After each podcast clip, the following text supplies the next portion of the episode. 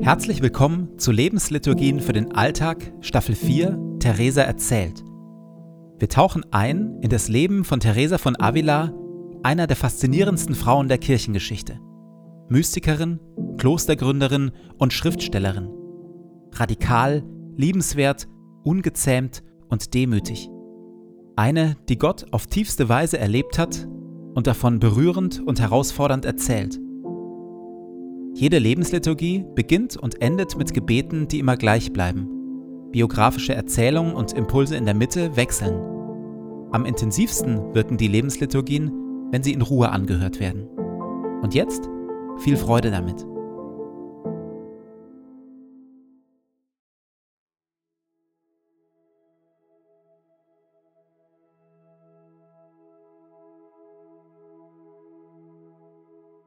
Zu Beginn meines Betens lege ich zur Seite, was mich beschäftigt, und lasse es ruhig werden in mir.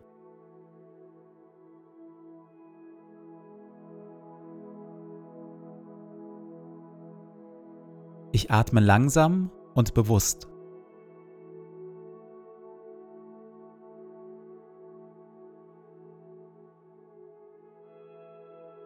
Ich sammle mich und bin ganz da.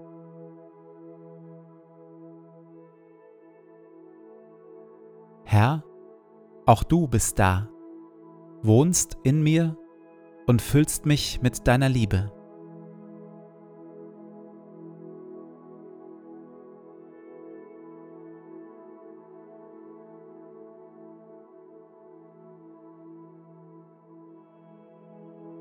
Ein Gebet von Paulus.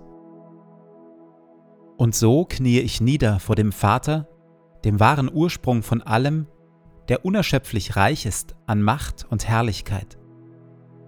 Mein Gebet ist, dass Christus aufgrund des Glaubens in euren Herzen wohnt und euer Leben fest in der Liebe verwurzelt ist.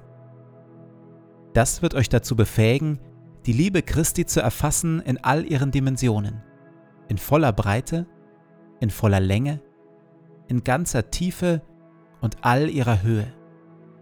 Ja, ich bete darum, dass ihr seine Liebe versteht, die doch weit über alles Verstehen hinausreicht, und dass ihr auf diese Weise mehr und mehr mit der ganzen Fülle des Lebens erfüllt werdet, das bei Gott zu finden ist. Ihm, der mit seiner unerschöpflichen Kraft in uns am Werk ist und unendlich viel mehr zu tun vermag, als wir erbitten oder begreifen können, ihm gebührt durch Jesus Christus die Ehre in der Gemeinde von Generation zu Generation und für immer und ewig. Amen.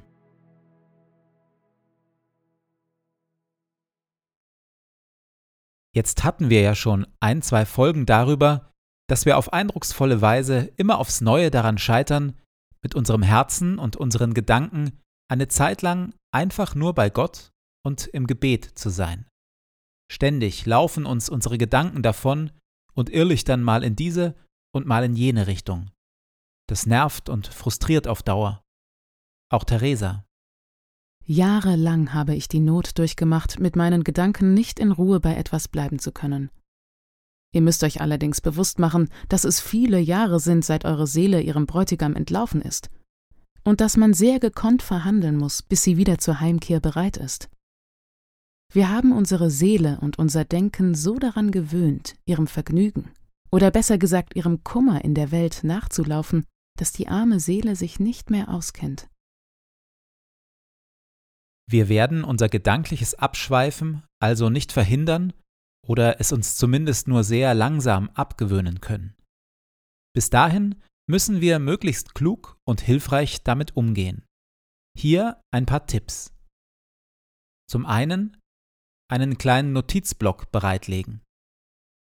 Wenn mir Gedanken kommen, was ich dringend noch erledigen muss und ich Angst habe, dass ich dies vergesse, notiere ich sie mir stichpunktartig.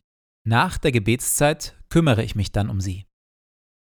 Dann, sobald ich merke, dass meine Gedanken mit mir irgendwohin losfahren, steige ich ohne Ärger aus dem Gedankenzug aus und kehre freundlich, aber entschieden wieder ins Gebet und in Gottes Gegenwart zurück. Dann wenn sich ein Erlebnis, eine Person oder ein Problem immer wieder aufs Neue in den Vordergrund schiebt und mich ablenkt, gewähre ich dem Gedanken eine kleine Audienz und verwandle ihn in Gebet. Danach verabschiede ich ihn wieder. Und schließlich, wenn meine Gedanken zu laut und zu unkontrollierbar werden, konzentriere ich mich auf meinen Atem, atme mehrmals bewusst ein und aus und begebe mich so aus meinen Gedanken in meinen Körper hinein. Theresa macht uns auf jeden Fall Mut auf diesem Weg. Jahrelang habe ich die Not durchgemacht, mit meinen Gedanken nicht in Ruhe bei etwas bleiben zu können. Und diese Not ist groß. Aber ich weiß auch, dass der Herr uns nicht so sehr im Stich lässt, dass er uns nicht begleiten würde. Und wenn wir es in einem Jahr nicht fertig bringen sollten, dann in mehreren.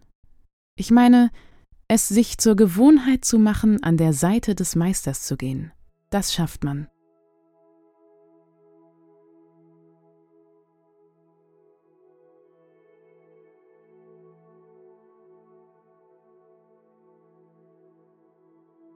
In der Stille übe ich mich darin, in Gedanken und mit dem Herzen beim Herrn zu sein.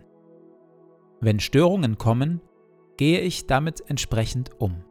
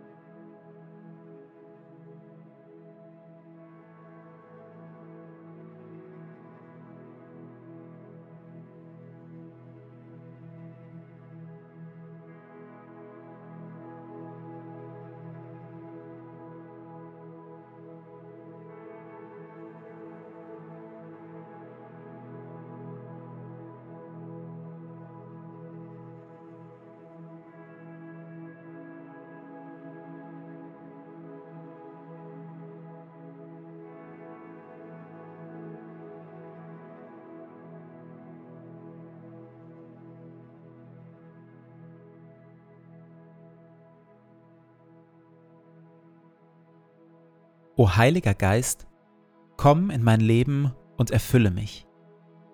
Ich für mich bin nichts weiter als ein leeres, zerbrechliches Gefäß.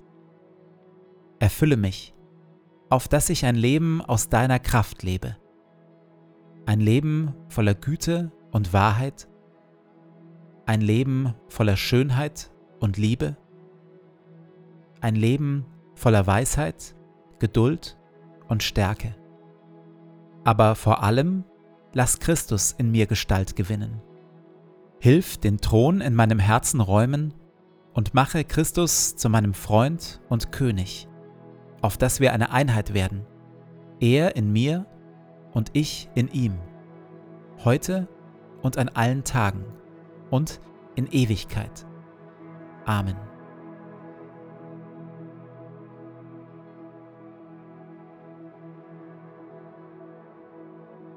Ich gehe in diesen Tag mit Worten von Theresa.